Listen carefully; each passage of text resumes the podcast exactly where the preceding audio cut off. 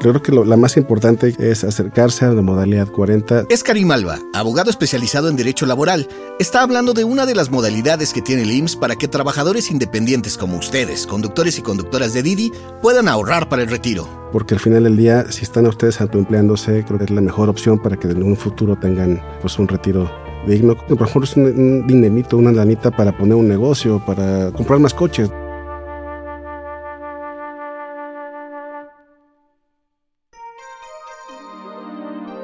¿Sabías que como conductor o conductora de Didi puedes acceder de forma voluntaria al seguro social y también hacer aportaciones a tu Afore que puedes retirar en cualquier momento si las necesitas? ¿Conoces las opciones que el IMSS tiene para acceder a sus servicios y las posibilidades para el retiro que tienes como emprendedor? De todo esto y más vamos a contarte hoy. Yo soy Javier Bravo. Y yo, Odette del Pino. Bienvenidas y bienvenidos a Cabina Didi.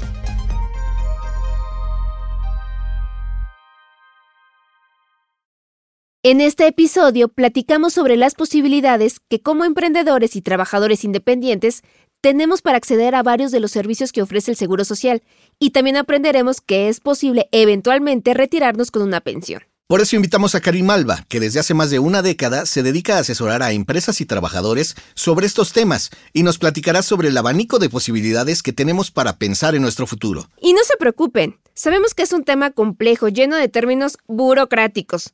Así que más adelante haremos un corte en la conversación para hacer un mini resumen de lo que hemos escuchado hasta este momento, para que no nos perdamos. Empecemos.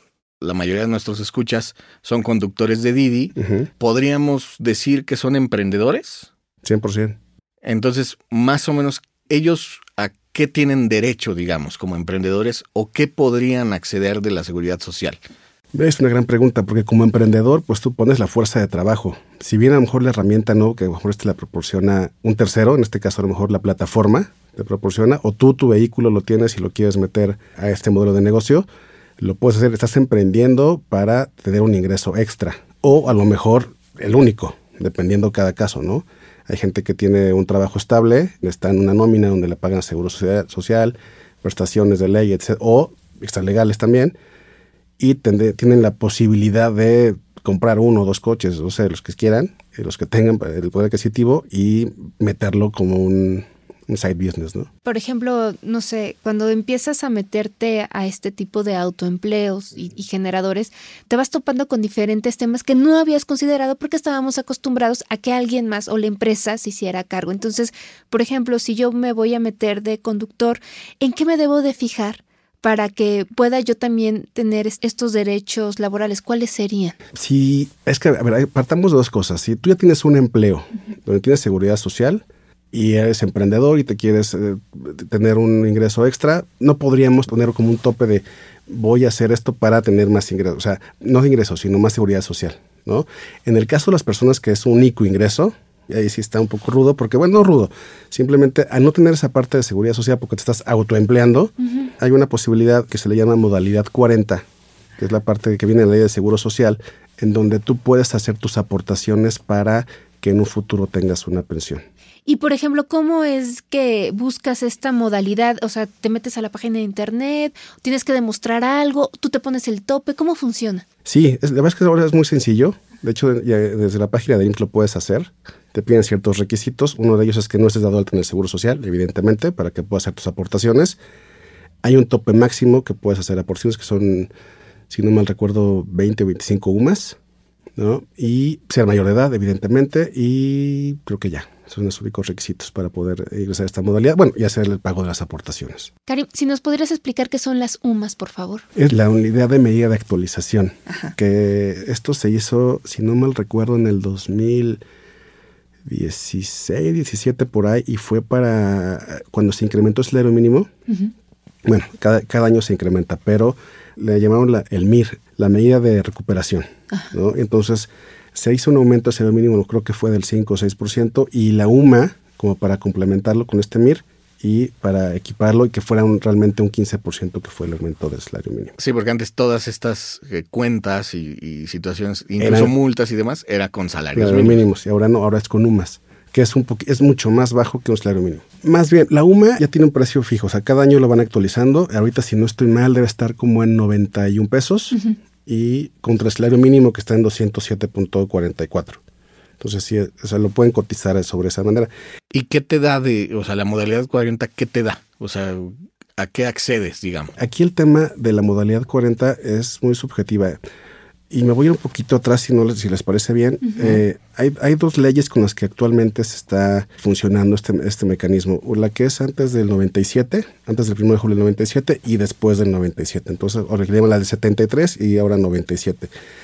La gente que cotizó con la ley del 73 y antes del 1 de julio del 97 y que ahorita no tenga trabajo, por, por ejemplo, ellos pueden llegar a la modalidad 40, se inscriben, hacen sus aportaciones y en un futuro, cuando lleguen las semanas cotizadas, y dependiendo de lo que ellos aporten, tendrán derecho a una pensión vitalicia y a seguro médico, atención médica, etc.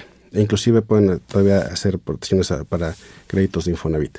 En el caso de los que creo que es nuestro caso, que es después del 97. Que es el grosor de la población, ahora sí. Justo, porque ya Ajá. se están acabando esas pensiones del 73. La verdad es que ya quedan muy pocas. Yo creo que han de ser entre el 20 y el 25% del, del grosso, como bien dices.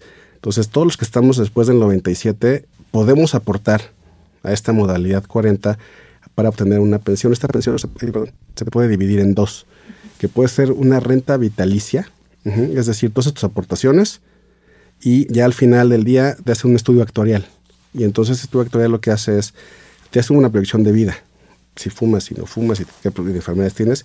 Y la media, digamos que el promedio de vida en México es de 75 años. Entonces, si tú te jubilas a los 60, 65 y tú ahorraste, no sé, un millón de pesos, por decir algo, te lo prorratean en esos 10 años y entonces es lo que te van a dar mensualmente. O sea, la cantidad que resulte de prorratear esos meses es la cantidad que tú vas a recibir. Y solo por 10 años. Nada más. Y ya después ya te molaste. Sí, porque es únicamente lo que tú aportaste. Claro. ¿no? Y la otra que es el retiro programado, que es igual, haces tus aportaciones y al final del día, cuando tú te jubiles, te pensiones, te devuelven todo lo que tú aportaste más los rendimientos que haya tenido tu dinero. Oye, ¿tienes derechos como Infonavit, por ejemplo? No, no es únicamente para retiro. Ok, ¿y no sería más fácil, por ejemplo, los que en algún momento tuvieron un trabajo formal, suponiendo, y que estuvieron dados de alta y demás, aportar directamente a la FORE o sería lo mismo? No, porque es que dependiendo, porque, insisto, si estás antes de la ley del 97, sí lo podrías hacer, porque pues los últimos cinco años, que son los que toma el IMSS para la pensión, ahí sí puedes aportar más.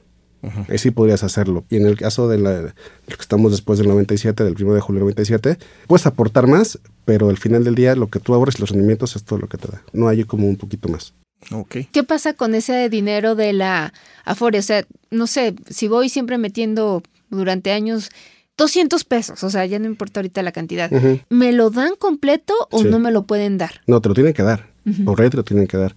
En caso de que la Afore se niegue, tienes la opción de presentar tu demanda en la Junta, bueno, antes de la Junta Federal, ya no están recibiendo demandas por la, nueva, la reforma que hubo en el 2017, ahora tendrán que pasar por el Centro Federal y hacer el trámite de demanda para la devolución de las aportaciones a la FORE. Pero a ver, entonces, ¿la FORE no te la dan completa solamente cuando sea ya tu retiro? Correcto. Antes no. Puedes hacer retiros, uh -huh. Pero tiene que pasar cierto tiempo y ciertos requisitos para que sea válido. Pero al final del día, pues no te conviene porque es tu retiro que puedes pedir como una parte, no sé, por ejemplo, creo que cuando te casas y si no tienes empleo, ¿no? Creo, algo, algo sí. eso, si te quedas desempleado, pero te castigan con semanas, te castigan entre comillas, ¿no? Te ponen más semanas para poderte claro, retirar. Es que cada año va aumentando 25 semanas. O sea, empezaron con 7.50 en el 2021, ahorita vamos en 7.75, el año que viene van a ser 800 y así va a ir en el aumento. ¿A la larga sí funciona meterle a la FORE o no conviene? Sí, yo creo que sí conviene porque al final del día, digo, supongamos nosotros que nos autoempleamos, uh -huh. pues es nuestro retiro. Porque yo esperaría y pretendo no trabajar hasta los 80 años, o seguir trabajando. Digo, no es que con mi retiro me afuera y me vaya ya a retirar, pero bueno, es un colchón para poder hacer otras cosas, poner un negocio, vaya, algo por el estilo. Claro. Y en este caso, por ejemplo, digo, regresando a los conductores de Didi, ¿no? Que son, sí, son emprendedores y demás. ¿Cómo sería la forma correcta de aportar? En el caso de los del 73, nos decías modalidad 40, pero si nunca has tenido seguro social, ¿qué hago? Tienes que darte de alta ante el IMSS. La fecha en que tú te des de alta no quiere decir la misma fecha en que tú estás aportando y cotizando. Son cosas totalmente diferentes. Yo me puedo dar de alta hoy y empezar mi trabajo en seis meses. O yo empezar a aportar dentro de seis meses. Es bien importante que tengan en cuenta las semanas cotizadas que ya tienen. En la página del IMSS lo pueden checar. En el reporte de semanas cotizadas es, es muy, muy sencillo. Con la CURP y este y un correo electrónico se los mandan en automático al correo. Pero sí es muy importante tener esa diferencia. Ojo, la modalidad 40 la puedes tener en la ley 73 y también con la ley del 97. La única diferencia es que en lugar de ser la pensión del 73, donde la del 97 lo único que vas a hacer es retirar tu dinero o prorratearlo para que te den una pensión mensual de lo que tú hayas aportado. ¿Y tienes derechos de seguridad social, o sea, de salud y demás? No. Solamente para el Los- retiro. Exacto. Los pueden contratar. Hay otra modalidad que se llama modalidad 33. Ujú. Y ahí podrían también contratar ese seguro de servicio médico. Pero O sea- también cuesta. Digo, cada quien conforme a su, su disponibilidad podrá aportar lo que ellos quieran. Más bien, lo que yo les recomendaría es checar sus reportes de semanas cotizadas, que eso va a ser lo importante para saber cuántas tienen, cuántas les faltan y lo que ellos puedan aportar Ok. para un posible retiro. Oye, aquí me surge una duda como trabajador, no tanto No como... que autoempleado. Sí, bueno, como trabajador y como conductor y como todo lo que quieras, bueno, pero he tenido esta duda durante mucho tiempo. Cuando estás en una nómina en una empresa, ¿te puedes emplear en otra empresa y que los dos patrones, digamos, cotizar por aporten. empresas? Ajá. Sí, claro. Por no hay, no hay una multa, no hay un- una... No, simplemente lo que va a hacer el IMSS va a tomar el salario más alto para reportar las semanas. Y en el caso de los de, de nuestros amigos conductores que tengan un patrón, digamos una nómina, pueden aparte. Sí, por este, supuesto. meter. No, no, para modalidad 40 no. Uno de los requisitos de esta modalidad es que estén dados de baja del IMSS, o sea, que no tengan seguro social. Y si sí están dados de alta, sí pueden aportar. no. Y si yo tengo un patrón, yo trabajo para una empresa X, Patito SASB, y aparte yo me quiero ser conductor de Didi, yo no puedo hacer aportaciones a modalidad 40. ¿No? No. Entonces ahí qué podrían hacer o qué tendrían que hacer. No. Aportarlo directamente a la FORE. Ah. Contratar, contratar en la FORE en la que tienen, en la que tengan su cuenta, es importantísimo, muy, muy importante que los conductores sepan en qué Afore tienen su dinero, porque la mayoría no lo sabemos. No, de hecho hasta hay una aplicación, ¿no? Para que lo Sí, puedan checar. Afore móvil, Ajá, que para que pongan, ponen igual su CURP, les mandan un correo y les mandan su número que te clave. dicen en cuál está exactamente. Es súper importante. Y luego te sorprende, ¿no? O sea, si de, yo en qué momento vine a dar aquí, ¿no? Es que yo creo que no tenemos esa cultura del ahorro. En general, en México por lo menos creo que no la tenemos y creo que es algo que se nos hace como muy fácil. De, ah, pues todavía estoy joven, estoy chavo, pero pues ya, digo, llega, llega uno a cierta edad en la que dices, "Ugh, necesito ver qué voy a hacer. Ya no estoy tan chavo, Sí, no, ¿no? ya no, definitivamente ya no. O sea, sí, pero no. Y sí es importantísimo checar en qué banco o en qué aseguradora tienen su, su Afore. Por ejemplo, cuando te das de alta en el IMSS y para dar, ya, vi- ya nos estás explicando esta parte de los seguros o el aportar para ti, por ejemplo, puedes hacer extensiva a tus familiares, como cuando una empresa te dice, ah, bueno, puedes dar de alta a tu esposo y a tu hijo. ¿Acá también se puede o también se tiene que pagar extra? No, en la Afore sí. De hecho, te piden beneficiarios. Son beneficiarios y en caso de que tú fallezcas o cualquier situación, tú de- designas los beneficiarios a los cuales podrán cobrar el ahorro que tú tengas. Es un procedimiento medio complicado porque al- igual hay que presentar un procedimiento especial. Antes era, insisto, en la Junta Federal se llama procedimiento especial en donde se designaba beneficiarios, legítimos beneficiarios, porque de repente, igual, insisto, amo mi país, pero de repente somos medio mal hechos en México y no te ponemos las cosas en orden y entonces sa- salían de repente tres o cuatro esposas y, Y ya sabes, 20 cinco, bebés, 20 ¿no? hijos por ahí, entonces eh, se hacían una- unas este comedias ahí trágicas en las juntas porque se nunca se conocían, se juntaban ahí, entonces todas y al final pues todas tenían derecho, ¿no? Claro. Oye, y esto en el caso de las afores. Pero, por ejemplo, si entro por modalidad 40, digamos, mi cónyuge tiene derechos sobre ese dinero, digamos, si fallezco, por ejemplo. Sí, al final del día sí, sí, sí, por supuesto. O sea, Y- igual, son beneficiarios. Y en el tema del IMSS, por el lado del seguro médico y ese tipo de cosas, a menos que yo lo haya contratado y lo esté pagando. Es correcto. Mientras no es como cuando una empresa te da de alta y, y dice, ah, en automático, por ejemplo, los bebés, o los hijos más bien. Sí, los cónyuges, concubinos inclusive. Entonces, la seguridad social, bueno, a menos que se pague, ¿no? Es correcto. Sí, bueno, el servicio, exacto, la seguridad social, que es el servicio médico como tal, si, si normalmente si lo pagas en la modalidad 40 es como lo tienes, si no de otra forma no lo puedes tener. Y ese tabulador tú lo vas viendo. Dependiendo de lo que te... Ojo, inclusive, no incluye riesgos de trabajo. O sea, es únicamente servicio médico como tal, enfermedades generales. Ok, ok. A ver, entonces, ¿a qué nos referimos a enfermedades generales? ¿Sería el doctor general que vas a tu clínica? No, a lo mejor alguien tiene una enfermedad eh, degenerativa, ¿no? Un cáncer. Te lo cubre. Si lo estás pagando con esta modalidad 33. Ahí sí te lo puede cubrir. Es una enfermedad general. A lo que me refiero es si hay un riesgo de trabajo, no se va a considerar así porque tú estás cotizando aparte, o sea, no eres trabajador de nadie. ¿Me explico? En este caso, los conductores que llegan a tener algún percance, pues no se consideraría riesgo de trabajo porque de hecho ni siquiera son trabajadores. Entonces son emprendedores. Pues valía la pena contratar el seguro. Privado, ¿no? ¿Cuál es el más barato? A lo mejor. Uno de gastos médicos, uno de... Sí, de por sí, ellos están dados de alta en, un seguro, ¿no? Ah, buenísimo. Entonces, a ver, hay modalidad 40, modalidad 33. Sí. ¿Y hay alguna otra que...? La 32, que es, es para estudiantes que están trabajando y se pueden dar de alta y hacer igual aportaciones para el servicio médico. Entonces aquí hay que hacer ahora sí la conciencia de buscar tener un seguro. No, totalmente. De gastos médicos mayores. O menor, lo que sea, pero sí tenerlo. Ok, entonces nos podrías hacer nada más un pequeño resumen.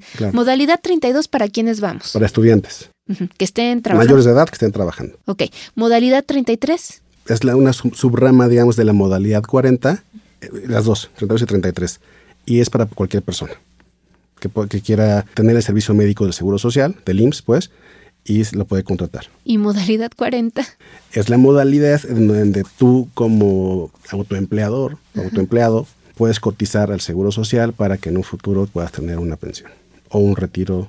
Entonces, podemos decir que como conductor, ¿cuál sería el consejo que les darías para que digas, bueno, piensa en tu futuro? Entonces, sí checa tu Afore, sí checa lo del IMSS, o sea, ¿cuál sería el consejo? Buenísimo. Primero, y lo que les dije hace ratito es checar en qué cuenta o en qué banco o en qué aseguradora tienen su Afore. Esto es, rapidísimo, bajan su aplicación de Afore móvil, se registran y en 0,2 segundos, bueno, a lo mejor el día siguiente les mandan en qué, por correo en qué Afore están. O inclusive, creo que si no estoy mal, casi casi en tiempo real, la aplicación les arroja en, en qué Afore están. En la medida de lo posible y de acuerdo a sus ingresos, cotizar en esta modalidad 40 es un beneficio para ellos, para nuestros amigos conductores, porque pues igual, insisto, como decía hace rato, ahorita estamos chavos, ¿no? Pero se va rapidísimo el tiempo y no, no dimensionamos nuestra proyección de vida o qué podía pasar. X somos chavos, dice. X somos chavos. Ese es 40, 33 y 32. 33 para servicios médicos. Y la 32 es servicios médicos, pero para estudiantes. Okay. Esa es la única diferencia. Pero también son, como decías, ramas de la 40. O sea, lo importante es la 40. Sí, la más importante es la modalidad 40. Es la que vas a tú aportar, vas a cotizar para que en un futuro puedas hacer, tener tu renta vitalicia o, en este caso, tu retiro programado. Oye, a ver, ya que te tenemos aquí, hay que aprovechar. Estoy en modalidad 40. Y surge una oportunidad donde me puedo dar de alta, digamos, por una empresa. Gran pregunta. ¿Qué pasa? te tendrás que dar de baja de modalidad 40 para que el, tu patrón o la empresa para la que vayas a trabajar pueda hacer las aportaciones correspondientes. Que ojo, al final del día van a ser las mismas. O sea, lo, que tú ya cotizaste con modalidad 40 no se pierde. Se queda ahí y se junta con las semanas cotizadas que durante el tiempo que vayas a estar trabajando para una empresa. O sea, nomás como que cambio, como cuando contratas este, el internet, nomás como que me cambio de paquete, digamos. Correcto.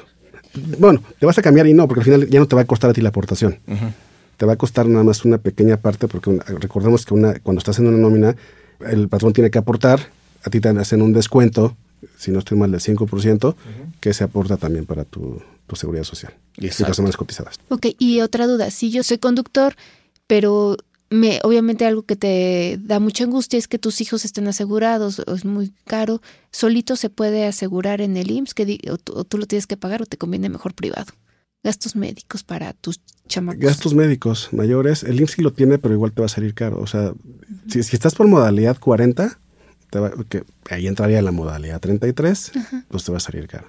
Digo, aquí la idea es que, ahora sí como dice Profeco, ¿no? Que tengas opciones. Claro. ¿No? O sea, como usuarios al final. Tú lo acabas de decir, yo creo que arrastrar el lápiz, hacer, cotizar con varias aseguradoras privadas y acercarse al IMSS también, ¿no? La subdelegación que les toque la unidad de medicina familiar que les toque acercarse y decir, ¿cuánto me costaría, estoy en modalidad 40, cuánto me costaría meter a mi familia al servicio de salud, al servicio médico? Y lo más importante, no perder de vista el Afore. van de la mano la modalidad 40 con el Afore porque al final ahí, ahí se va el dinero, lo que de tus aportaciones, pero sí es importante que te sepan en, cu- dónde, está, dónde lo tienen. O sea, pónganse a rastrearla. Ahorita mismo. Y eso no cuesta. Terminen su viaje y bajen la aplicación y háganlo.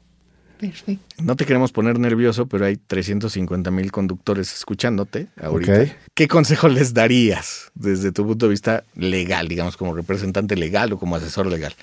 Bueno, creo que lo- la más importante que ha sido la, la parte total de esta charla es acercarse a la modalidad 40, chequenlo, revísenlo, porque al final del día, si están ustedes autoempleándose, creo que es la, es la mejor opción para que en un futuro tengan pues un retiro digno, como lo comentaba hace rato, que tengan, eh, por ejemplo, un, un dinerito, una lanita para poner un negocio, para inclusive comprar más coches, no lo sé, ¿no? O sea, pueden ser una baraja ahí de posibilidades, pero sí es importante que lo tengan, Y sobre- acercarse con ellos. Y sobre todo del Afore, estar conscientes, ¿no? Del ¿Dónde está? dónde está.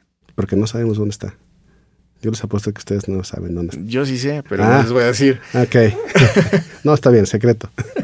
Sí, sí, sí. Pero yo de verdad es que yo te aseguro que el 90% de nuestros escuchas seguro no saben dónde estás afuera. Hay gente muy aplicada, que mis respetos, ¿eh? que saben todo y tienen cualquier, tienen un historial y tienen todo y, y esos son los mejores, pero la mayoría no somos así. Oye, algo que también brinca mucho es, se corre riesgo de que se pierda el dinero del Afore porque se supone que el dinero o esta cantidad de muchas aportaciones pues está en la bolsa, ¿no? O sea, siempre está cotizándose.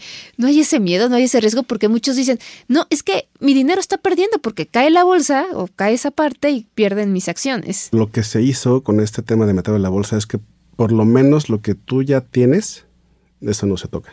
No es que lo vayas a perder y, y el- tengas 65 años, te va a tocar un peso. No, o sea, lo que ya tienes hasta ahorita aportado se queda como está y la idea de cotizar en bolsa es para que crezca este tema. Digo, para los, sobre todo por los rendimientos. Bien, hasta aquí ya aprendimos que existen distintas maneras de cotizar en el Seguro Social y ahorrar para el retiro como trabajadores independientes. Cualquier trabajador independiente puede ir a registrarse en el IMSS dependiendo de su caso. Karim dice que a la modalidad 40 se pueden inscribir todas las personas que alguna vez tuvieron IMSS, aunque tengan años que no coticen, aunque cada uno con algunas diferencias. Si ingresaste al IMSS antes de 1997, perteneces a la ley del 73 y conservas todos tus derechos. Puedes aumentar el monto de tu pensión vitalicia conforme más dinero le pongas a tus aportaciones. Y si ingresaste al IMSS después del 97, caes en la ley del 97 y puedes fondear tu cuenta para el retiro y aumentar el monto de tu ahorro para que después te lo entreguen prorrateado, aunque esto solo lo recibes hasta que se agoten los recursos de tu Afore. Y para que quede clarísimo, todo mundo puede hacer aportaciones voluntarias a su Afore. Todos. Y esas aportaciones las podemos retirar en cualquier momento si son para la subcuenta de ahorro a corto plazo. Y pagando impuestos, si lo hacemos antes de 5 años en la subcuenta de mediano plazo. Y también que hay dos formas de acceder a los servicios médicos del IMSS. Las modalidades 32 y 33. Ambas te dan acceso a recibir atención médica quirúrgica, farmacia y hospitalización, aunque no cubren enfermedades crónicas preexistentes, o sea, las enfermedades que ya habrían adquirido antes de inscribirse. La única diferencia es que la 32 es solo para los estudiantes de niveles medio superior y superior en instituciones públicas que trabajan de forma independiente, y la 33 para trabajadores independientes como ustedes, nuestros amigos y amigas conductores de Didi. También vale la pena checar otras opciones de seguros médicos privados, según sus necesidades y posibilidades, porque en algunos casos los costos y los beneficios pueden ser incluso mejores. Karim también nos dio algunos consejos legales sobre cómo integrarnos a flotillas o para rentar o comprar un auto para trabajar. Ok. Karim, en algún momento nos platicabas que fuiste abogado o tu despacho fueron abogados de una empresa con la onda de las flotillas. Cuando tú entras como conductor a contratarte o a- entras a una flotilla, ¿adquieres algún beneficio laboral, algún derecho laboral? ¿O todo depende si es una empresa o un particular con quien estás entrando? Qué gran pregunta, porque justo este cliente en particular, los coches eran de ellos, todos los coches. Toda la flotilla era totalmente de, de la empresa y contrataron choferes, conductores o drivers, como le quieran llamar, pero sí como trabajadores, o sea, tenían un salario fijo y tenían seguridad social y prestaciones. Como, si no mal recuerdo, primos como de puntualidad y bonos según los viajes que hacían y todas estas situaciones. Pero era otro- una modalidad de entre ellos, pues absorbiendo todos los costos como tal de, de una empresa de movilidad. Totalmente. En otro caso, yo no, no me atrevería a decir que tengan derechos laborales. O sea, una flotilla normal donde tú más bien le rentas un coche a alguien es lo mismo, o sea, estás emprendiendo básicamente. Totalmente. Nada más era, como decías tú, estás adquiriendo el- la herramienta de otra persona. Exactamente. Y tendrás que darle una cuota, perdona. Ah, ah, ok, entonces das una cuota, pero no significa que yo esté obligado a pagarte un seguro, como si yo fuera dueño de una flotilla. Debería de, pero no estoy obligado. Porque al final del día, eh, digo, la, la herramienta, yo no le quiero llamar de trabajo, la herramienta para la cual vas a tener un beneficio económico, pues es- tienes que moverte todos los días y conseguir viajes, etc. Entonces, lo ideal sería tener un seguro, porque al final del día, todos los días hay accidentes en la Ciudad de México y más y con el tráfico que hay y con las incidencias que se, que- que se suceden en la ciudad. Ok, suponiendo que yo quiero entrar a una flotilla o tengo que entrar a una flotilla porque no tengo auto, ¿en qué me debería de fijar más o menos? O sea, tú así que como abogado, como ¿qué me recomendarías fijarme antes de? Pues de entrada a ver quién te va a dar la herramienta, ¿no? Porque no sabemos si, esta persona tenga antecedentes ahí medio extraños, ¿no? Inclusive tú como dueño del vehículo, al momento de tú rentar tu vehículo, pues igual lo mismo, pedir una constancia de antecedentes no penales, verificar que todo esté en regla con el vehículo, en este caso los conductores que, que quieran hacerlo, verificar las condiciones del vehículo, que tenga un seguro el vehículo vigente, que cubre ese seguro, ¿no? Porque les decía, puede ser nada más daños terceros o nada más gastos médicos que van topados a lo mejor hasta desde 100 mil a 300 mil pesos o hay unos mayores. Eso es importantísimo fijarse.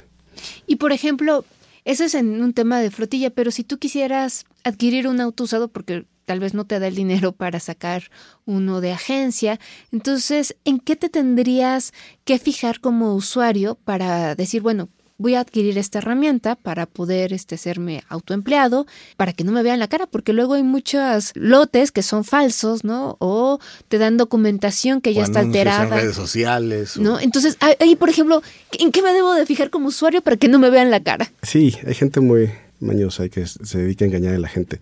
Yo creo que de entrada verificar, hay, un- si no estoy mal, hay un registro, creo que es el Repube o algo así, registrar, checar que estén eh, en ahí, checar las placas que coincidan con el registro, checar la tarjeta de circulación que el número de serie sea el que está, que ya vienen todos ahí en el medallón de los coches, ya vienen todos ahí el número de serie, verificar que el coche no tenga, independientemente de las multas, que no esté reportado como robado, firmar una carta responsiva con los que te van a dar el, el vehículo, con los que lo vas a rentar, ¿no? el vehículo, y no estaría de más, digo esto ya es con una recomendación eh, aparte, a lo mejor firmar algunos términos y condiciones de cómo te van a pagar, qué te, lo que te van a pagar, cuántos viajes, qué comisión, qué porcentaje.